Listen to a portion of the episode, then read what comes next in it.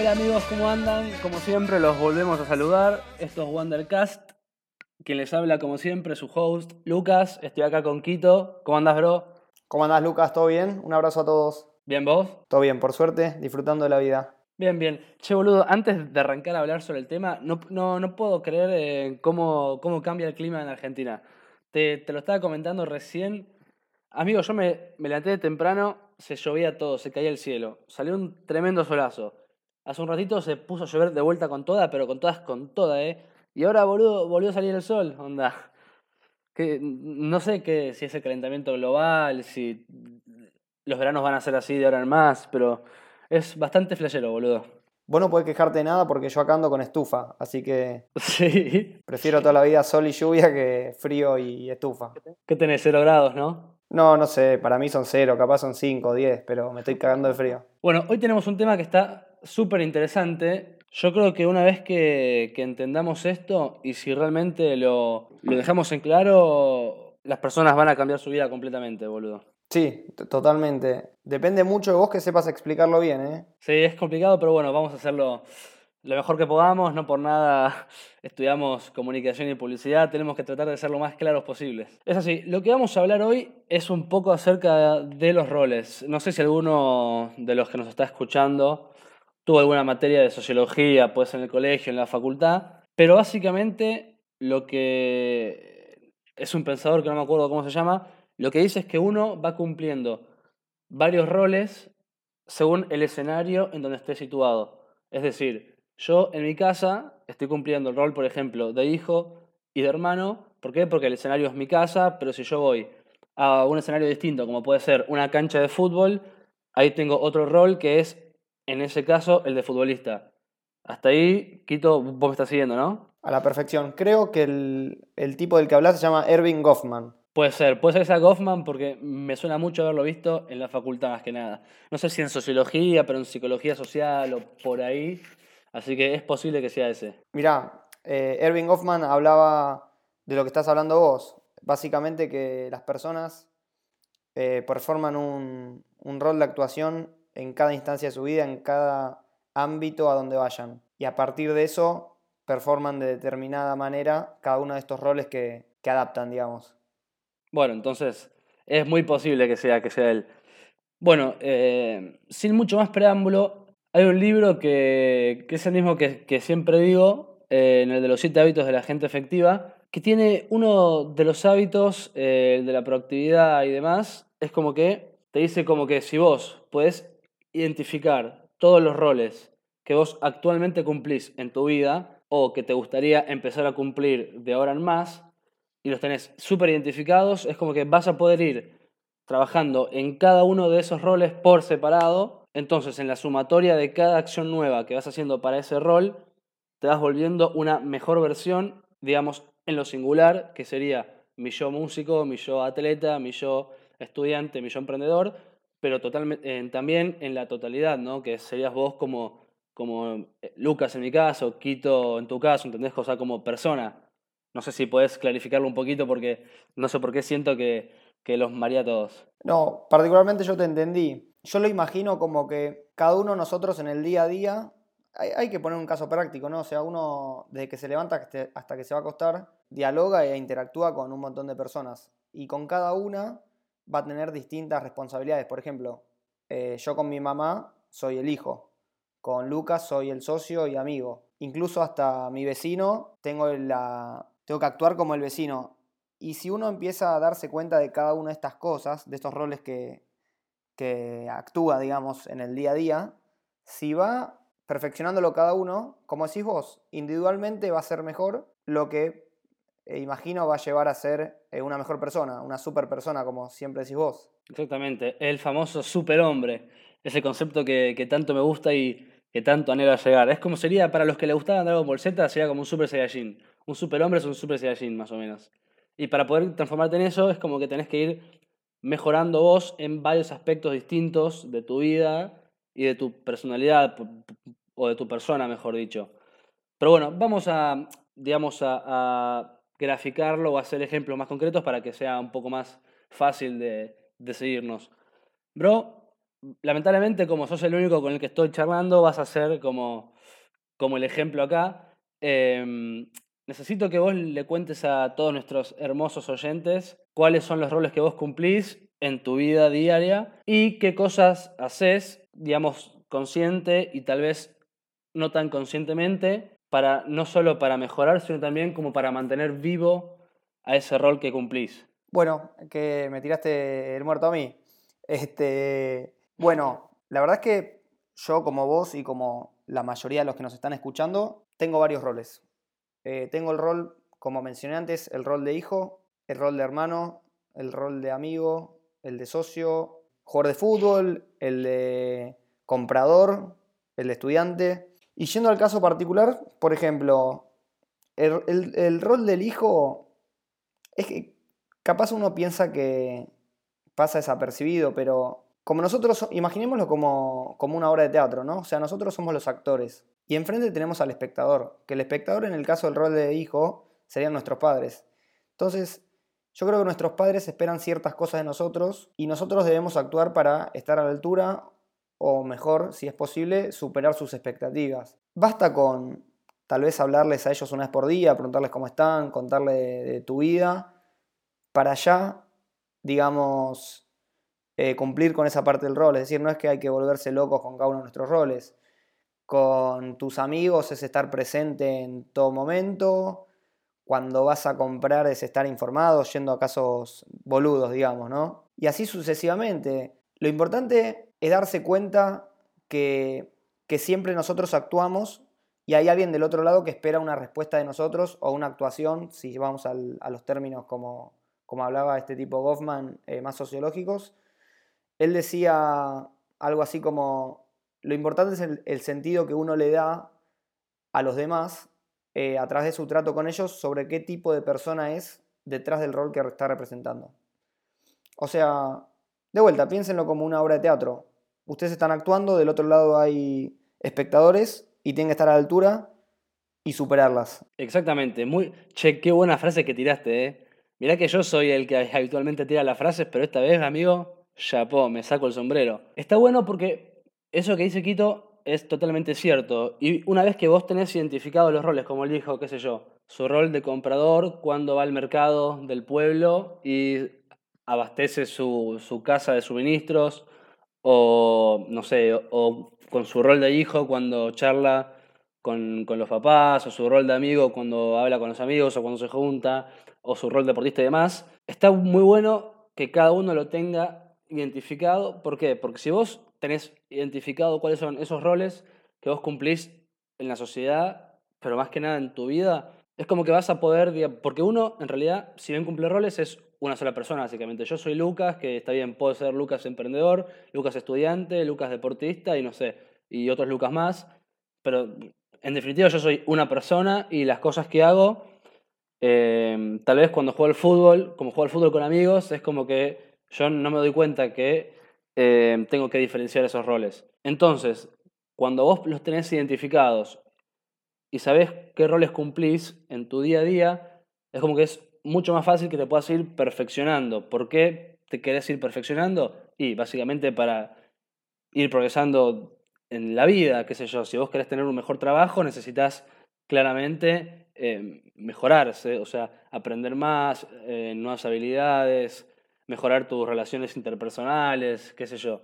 Eh, tenés que mejorar el autoestima, tenés que mejorar un montón de cosas que teniendo los roles identificados es mucho más fácil enfocarte en cada uno y ver qué aspectos haces bien y qué aspectos podrías mejorar para que esa sumatoria de cosas te vuelva a vos una mejor persona, una persona más capaz, una persona con más actitud, con más habilidades y eso va a hacer que la vida te devuelva todas esas cosas que vos tanto aspirás.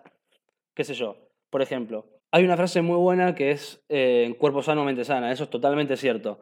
Nosotros para poder llevar adelante la agencia y el podcast y demás, necesitamos claramente estar bien de la cabeza y del cuerpo. Pero ¿qué pasa? Si yo no tengo identificado mi rol como deportista y no, digamos, si no anoto como, bueno, ir al gimnasio todos los días, jugar dos partidos por semana, en comer saludable, qué sé yo, comer vegetales en todos los almuerzos o comer frutas, demás. Si yo todas esas cosas no las tengo anotadas, puede ser que las haga porque me sale naturalmente, pero puede ser que no, porque se me pasan de largo. ¿Qué pasa? Si a mí esas cosas se me pasan de largo, después mi yo deportista, que es, em, digamos, uno de los roles que en lo personal me parecen más importantes, no va a estar tan desarrollado y eso va a afectar a su vez al desarrollo mío en otros aspectos de mi vida. Bro, ¿lo podrías clarificar un poquito?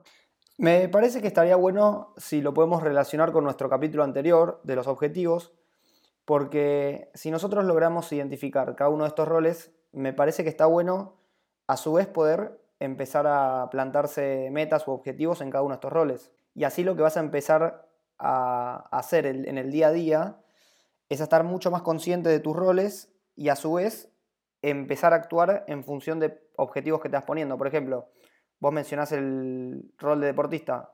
Bueno, si lo identificas, capaz eh, te propones el objetivo de, no sé, eh, jugar en un club eh, semi-amateur, forma de decir, ¿no? De acá a un año. Entonces, ya cada vez que vos vas a jugar al fútbol, te empezás a preparar de otra forma. puedes decir, no sé, quiero que mis vecinos me inviten a la cena de Navidad, suponete.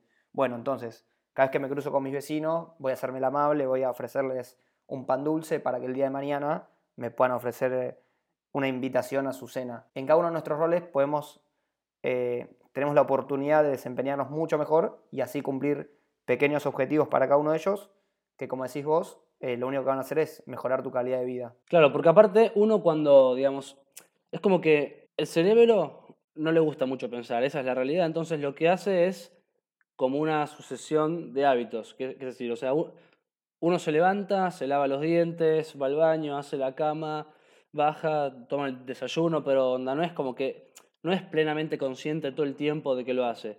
El cerebro sabe que tiene que hacer eso porque es algo que vos haces a diario, o sea, son hábitos sucesivos que el cerebro cumple porque sabe que tiene que cumplirlos. ¿Qué pasa? A lo mejor ustedes tienen el hábito de hacer ejercicio, el hábito de comer bien, pero no sé, pero saben que deberían, no sé, leer un poco más para, para aprender un poco más de cosas o hay algo que, que digamos que tienen que mejorar, pero como no, no, no tienen bien diferenciados los roles, no pueden administrar bien el tiempo y si no gestionas bien tu tiempo, después un montón de cosas que te gustarían hacer no las haces. Mi ejemplo, por ejemplo. Em, soy muy consciente de la importancia de, de, la lectura para llevar adelante una empresa. Yo realmente nunca tuve el hábito de, de la lectura incorporado en mi vida. No, medio siempre rechacé los libros.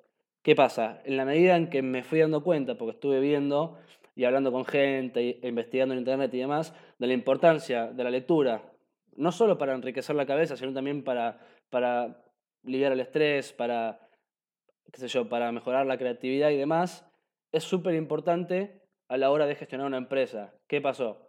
La lectura en mi caso va como en mi rol de Lucas, desarrollo personal, que ahí también pongo, no sé, meditar, pongo, qué sé yo.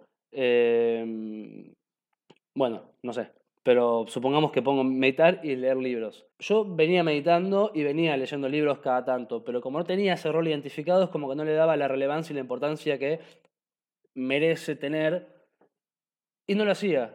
Entonces ahora que tengo los roles identificados, yo sé que si agarro mi lista, porque yo también es importante tenerlo todo anotado, si agarro mi lista y veo cosas para hacer y me meto en la parte de rol, Lucas como desarrollo personal, y veo que la parte de leer, que es algo que, se repite a diario, no está como tildada, como hecha, yo sé que lo tengo que hacer, entonces agarro, me siento, agarro el libro y me pongo a leer aunque sea media hora. Y eso es una de las ventajas de tener los roles definidos porque te permite enumerar las cosas que tenés que hacer para mejorarlos y poder hacerlo sin que te olvides o sin que se solapen con otras cosas. Exactamente. Es muy importante tenerlo, vos decías lo de anotado, que parece una boludez, pero realmente para que te agarre el hábito de algo, al principio va a ser esfuerzo y probablemente en cierto punto no le encuentres el sentido a esas cosas, pero tenerlo, qué sé yo, en objetivos del día de mañana es fundamental. Y después, me parece que estaba pensando mientras hablabas, hay una forma de identificar para mí en los roles en los que uno está flojo, que es viendo la, el trato de los demás hacia uno o expectativas que tienen con nosotros.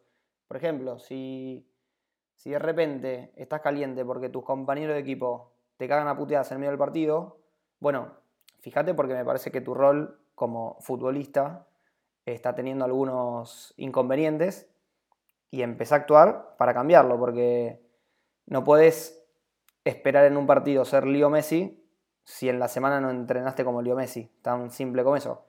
Y uno tal vez a medida se va dando cuenta de esas cosas y empieza a mejorarlas paso a paso, de a poco, y va mejorando, que es, me parece el objetivo de este capítulo, es que cada uno pueda mejorar en los distintos aspectos de su vida. Exactamente, no, no pudiste haberlo dicho mejor, realmente no pudiste haberlo dicho mejor. El objetivo de este capítulo es que cada uno pueda lograr identificar cuando se sienta a hacer el ejercicio qué rol cumple en la sociedad, em, que pueda enumerar las cosas que debería hacer para poder ir mejorando ese rol y que en definitiva se vuelva una mejor versión de sí mismo, que si bien parece como que lo repetimos todo el tiempo, es como el verdadero sentido y el verdadero propósito de este podcast. ¿Por qué es importante tener los roles eh, diferenciados y enlistados? Porque a lo mejor yo sé que tengo que leer, yo sé que tengo que meditar y no sé, y yo sé que tengo que eh, escuchar podcast de gente importante y demás en internet para yo nutrirme más, pero ¿qué pasa? Son todas cosas que yo ya sé que tengo que hacer, que las anoto para no olvidarme. Pero va a llegar un punto en que ya todas esas cosas las voy a haber cumplido. Y ahí está bueno porque es cuando vos le agregás más cosas a cada rol que cumplís y ahí es cuando realmente te enriqueces, cuando decís, mira, ya leí, ya medité, ya escuché podcast y ya vi videos en YouTube. ¿Qué más puedo hacer para que mi rol, mi Lucas como desarrollo personal siga mejorando? Y ahí es cuando está realmente buena la cosa, porque ahí es cuando le aportás realmente valor a tu vida. ¿Qué sé yo? Yo tengo un rol que es Lucas como músico. ¿Qué pasa? Ahí puse, bueno, tocar la guitarra, tocar el piano, hacer ejercicios de vocalización. Son todas cosas que yo ya sé hacer. Pero cuando agarre después, y no sé, capaz que llega mañana o el sábado, y vea que en la lista de Lucas Músico ya está todo cubierto, puedo poner algo nuevo que es como, no sé, aprender a tocar la armónica, por ejemplo. Que yo tengo armónica, me siento en internet, aprendo a tocar la armónica, repito esa, digamos, esa tarea un par de veces y de acá a seis meses voy a ser un crack tocando la armónica. ¿Por qué? Porque pude diferenciar mi rol, porque eh, pude cumplir un montón de cosas que enriquecían a ese rol y porque me di cuenta que le podía seguir agregando cosas. Y así es como realmente las personas van creciendo y progresando, intelectualmente, emocionalmente, espiritualmente y, en la vida misma. Me parece que le acabas de dar el cierre perfecto al capítulo, Lucas. ¿eh? Fue un buen cierre, ¿no? Aparte, con Quito tenemos como el objetivo de empezar a no hacer los podcasts tan largos porque el primero se nos fue como 45 minutos, el segundo media hora, el tercero también por ahí. Es tipo, bueno, acá vamos 20 y creo que fuimos bastante claros en todo y lo podríamos cerrar, ¿no? Como para, para cumplir una vez con, con la duración que, que, queremos darle. Y sería un buen inicio, por aparte me parece que se dejó todo bien en claro, con ejemplos y todo. bueno, eh, entonces yo creo que voy a hacer lo propio. Como siempre, Gracias por escucharnos y nada, nos vemos en el próximo capítulo de Wondercast. Un abrazo. Adiós. Here comes the story of the hurricane. The man the authorities came to blame.